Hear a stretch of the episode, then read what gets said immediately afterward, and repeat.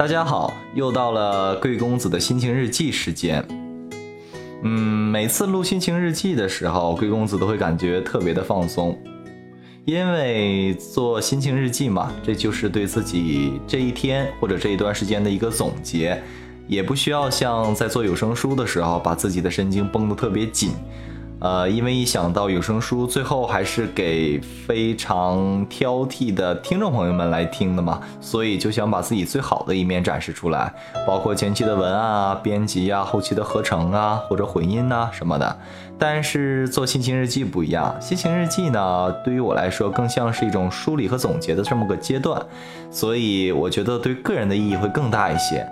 呃，但是也有朋友问了，那既然是这样的话，你为什么把心情日记也发出来呢？呃，我觉得发在这个上面呢，一来是可以让我的听众朋友们知道一下我现在的状况，再有就是对自己的生活的一种纪念，让自己的生活在之前和之后的每个阶段，如果要听起来的话，也会知道自己在当时做过些什么。呃，因为每次录心情日记的时候嘛，我都是一个非常呃非常。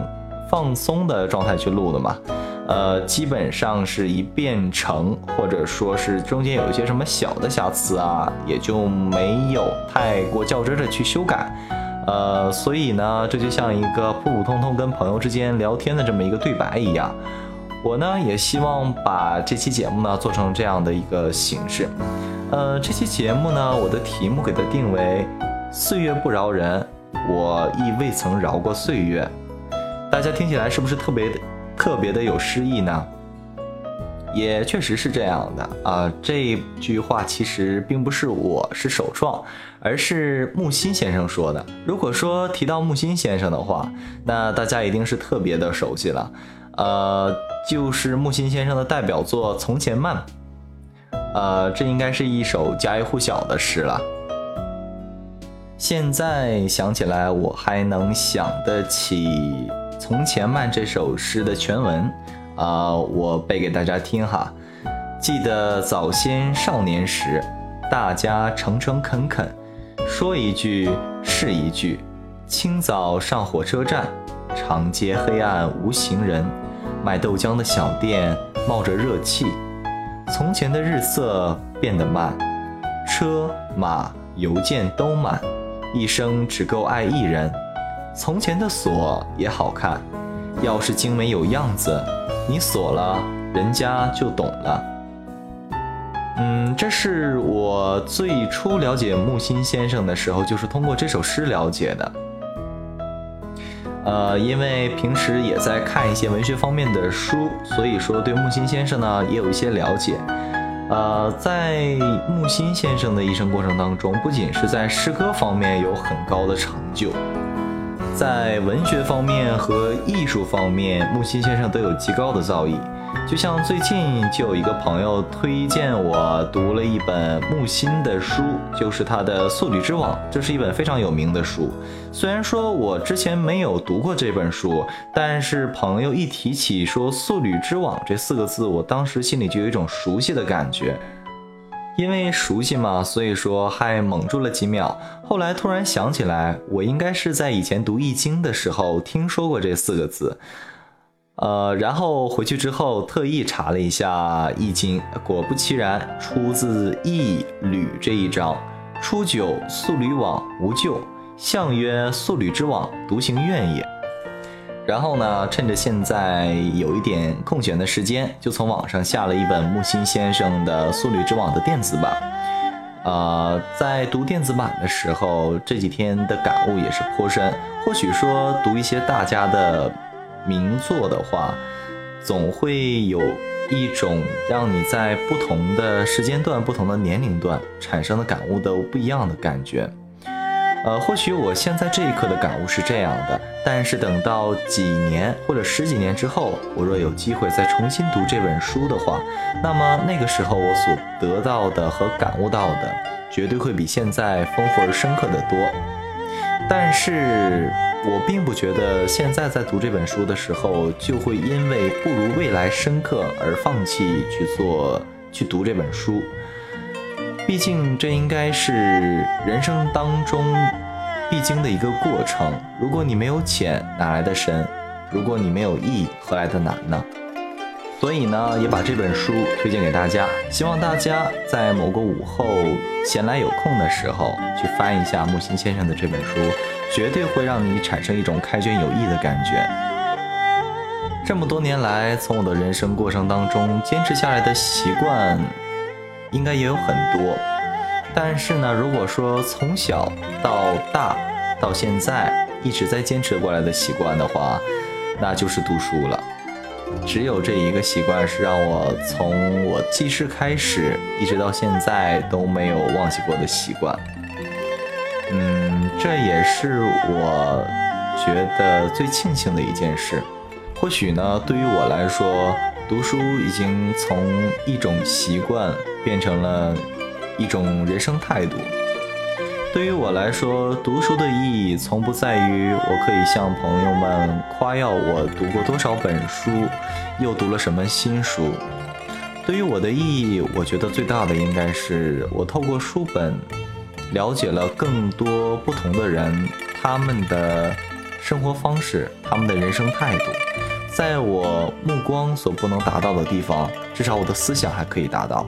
我觉得这是读书对于我最大的意义。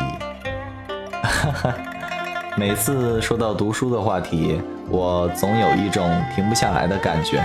或许吧，此生就与书结缘，这未尝不是一件好事。这也是我录心情日记最开心的一部分吧。因为不需要自己写文案，也不需要去思考有一些是否规整的东西，只是信马由缰，想到哪里说哪里。所以可以使自己随时都处在一个非常放松的状态。或许写日记也是这种感觉吧。记得以前小的时候被老师逼着写过一段时间的日记，啊，我觉得那个时候觉得写日记真的是一件痛苦的事情啊。当时写了应该是两年到三年之后，也没有养成这个习惯。后来呢，有的时候。就是把这种感觉记在了心里，以后直到现在也是习惯身边有纸和笔的感觉，随身也会带一个小本子。某一刻有感悟了，或者某一刻有什么重要的事情，都可以随时记录下来。倒是写日记给我养成了这样的一个习惯。嗯，平时呢，如果有时间，呃，我也会把自己的一些经历啊记录下来。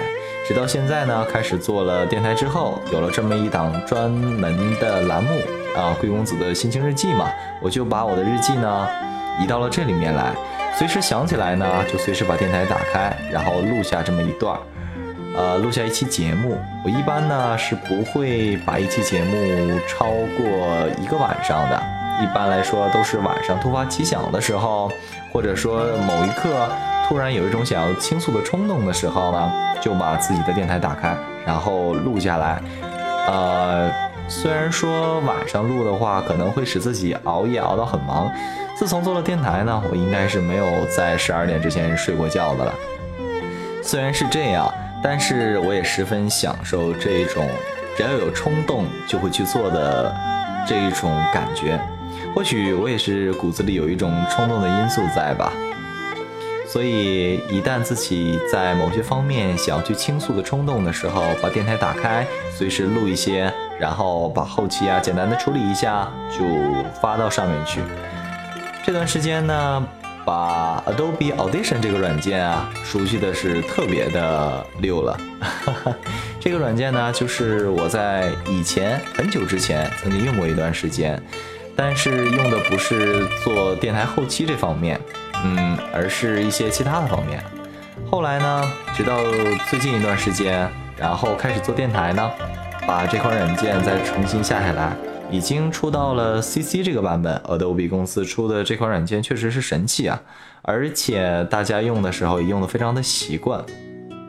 我在用这款软件的时候，也是整整的熟悉了两天啊，才完完全全的把这款软件算是熟悉的明明白白了。至少在做电台后期的时候不会有太多的障碍，所以现在在做电台的时候就会觉得有一种得心应手的感觉吧。所谓熟能生巧，也不过如此了。在做电台的时候，也得到了很多很多朋友的支持和帮助。呃，不仅是身边的朋友给出了很多的支持，还有指导性的建议，还有很多的朋友呢，在网上发来了他们的故事。啊，每个故事让公子读起来都觉得心里或是酸涩，或是甜蜜吧。在这里呢，对给公子支持的这些朋友发啊，表达一下感谢。在这里也感谢一下扶摇陈安、牛牛等几位大美女一直在我身边对我的支持和帮助，在这里表示万分的感谢。我会继续努力的，虽然是我的兴趣爱好嘛，但只要是我做的事，我都会把它尽力做到最好。在这里呢，也打一个小广告。如果朋友们有发生在自己身上，或是发生在朋友身上的一些特别有趣的故事，或是开心，或是伤心，都可以发给公子。然后呢，公子会挑一期节目，把大家的故事呢整理一下，发布在我的呃电台上面，然后让更多的人去分享这种欢乐和难过。广告打完了，那就言归正传吧。其实也没有什么正传不正传的，本来就是做的非常轻松的一期节目，跟大家聊聊天，说一说想说的故事，分享一下自己的心情、自己的喜怒哀乐。其实更多的呢是喜和乐，爱和怒就让我自己承受吧。好吧，今天的日记就记到这里，公子我也是很累了。看一下今天有没有更新新的电视剧的剧集呢？如果有的话，看两集电视剧，公子就要去睡了。大家晚安，拜拜。